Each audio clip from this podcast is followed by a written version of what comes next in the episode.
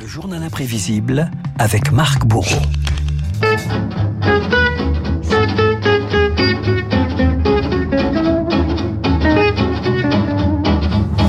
Marc, les auditeurs auront reconnu le style inimitable de Django Reinhardt, le virtuose du jazz manouche nous a quittés il y a 70 ans cette semaine. Retour sur un génie au parcours incroyable. Oui, Django Reinhardt, c'est un as du swing, de la mélodie, qui a vécu comme on le rêve, en roulotte, disait Jean Cocteau.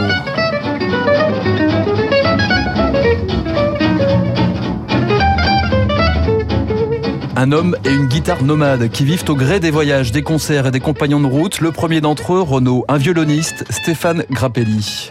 Un beau soir, je vois descendre un jeune homme avec des yeux très noirs qui s'installe au bar dans un français extraordinaire. Me dit Oh mon frère, comme j'aime la musique que vous jouez. Et j'ai appris que c'était un titane, Django Reinhardt. Stéphane Grappelli, Django Reinhardt, les fondateurs du Hot Club France, un quintet qui fait vibrer la France de l'entre-deux-guerres. Il ne parlait pas, mais il jouait sans arrêt. Je me demande même s'il couchait pas avec sa guitare.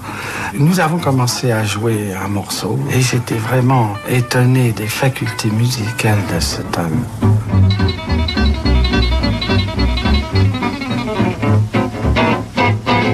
Django avale les notes à toute vitesse avec deux doigts en main, en moins sur la main gauche, les séquelles de l'incendie de sa roulotte dans sa jeunesse. Django en fait une signature, une technique, des performances qui fascinent l'Olympia, le Moulin Rouge, Montmartre, Saint-Germain. Les admirateurs se bousculent, dont un certain Henri Salvador. Il faisait ce que personne n'est arrivé à faire jusqu'à présent.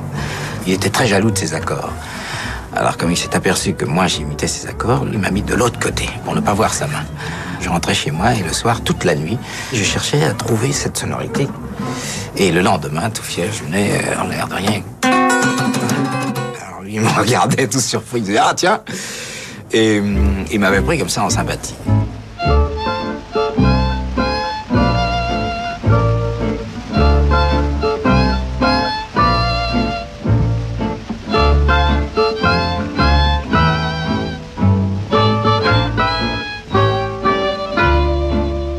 Django et son hot club accrochent aussi l'oreille des musiciens américains de passage à Paris. Django fait le bœuf avec la fine fleur du swing et du bebop, Duke Ellington, Bill Coleman ou encore Louis Armstrong.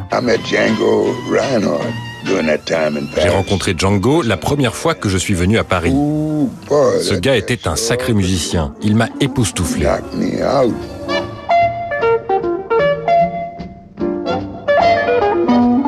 Renaud, vous entendez là l'extrait d'un concert de Django Reinhardt à Chicago, aux États-Unis. Chicago, avec l'orchestre de Duke Ellington, Django, superstar international, mais trop souvent relégué au statut d'attraction à l'étranger, ce qui lui laisse un goût amer.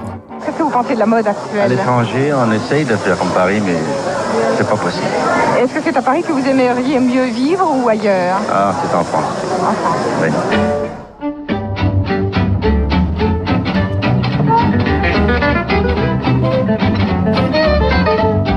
En France, où Reinhardt se sert de sa musique aussi comme une arme de résistance. Les concerts clandestins pendant la Seconde Guerre mondiale, la fuite du nazisme, épisode raconté dans un film en 2017, Django, avec dans le rôle titre Reda Kateb. Votre talent est précieux, mais s'il se trouve entre des mauvaises mains, il peut s'aimer la violence, le désordre. Ne me dites pas que vous cherchez à passer en Suisse. Je joue juste de la musique. Ne faites pas l'innocent. Vous ne l'êtes pas.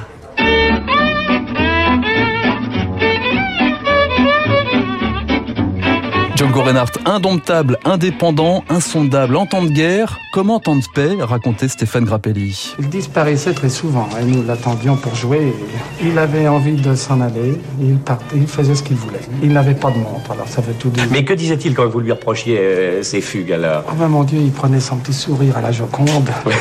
Aussitôt, le printemps, nous étions sûrs de ne de ne plus le voir. de plus le voir. Car Django aime la liberté, il troque sa guitare pour le billard, la peinture, mais aussi la pêche lorsqu'il s'installe enfin dans une maison en dur dans la banlieue de Paris. Où étiez-vous pendant tout le temps de votre absence? Ben, J'étais chez moi à Fontainebleau. Et qu'est-ce que vous faisiez? Je pêchais à la ligne et je faisais de la peinture. Vous faites beaucoup de peinture actuellement? Assez, oui. Et la pêche à la ligne rendez bien? Ça va, oui. Fontainebleau et Samois-sur-Seine, sa dernière résidence, Django meurt à 53 ans d'une hémorragie cérébrale, laissant derrière lui un village, des compagnons de route et une famille qui lui rend un dernier hommage dans la plus pure tradition gitane. Souvenir de son fils, Babi Reinhardt. Quand quelqu'un de la famille euh, meurt, on brûle tout ce qui lui a appartenu.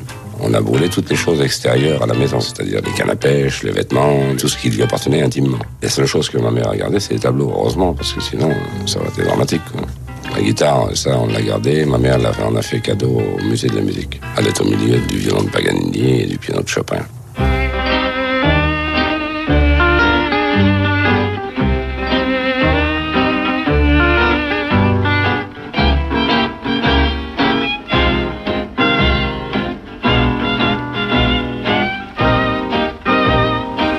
Fait du bien. Mais oui, Django. ça rafraîchit un À petit peu. 7h56 Voilà. sur l'antenne de Radio Classique. Merci Marc pour cette évocation. Son sourire à la Joconde, disait euh, Stéphane Grappelli. C'est euh, très joli. Le journal imprévisible, signé euh, Marc Bourreau avec son talent habituel. Le monde entier nous le réclamait.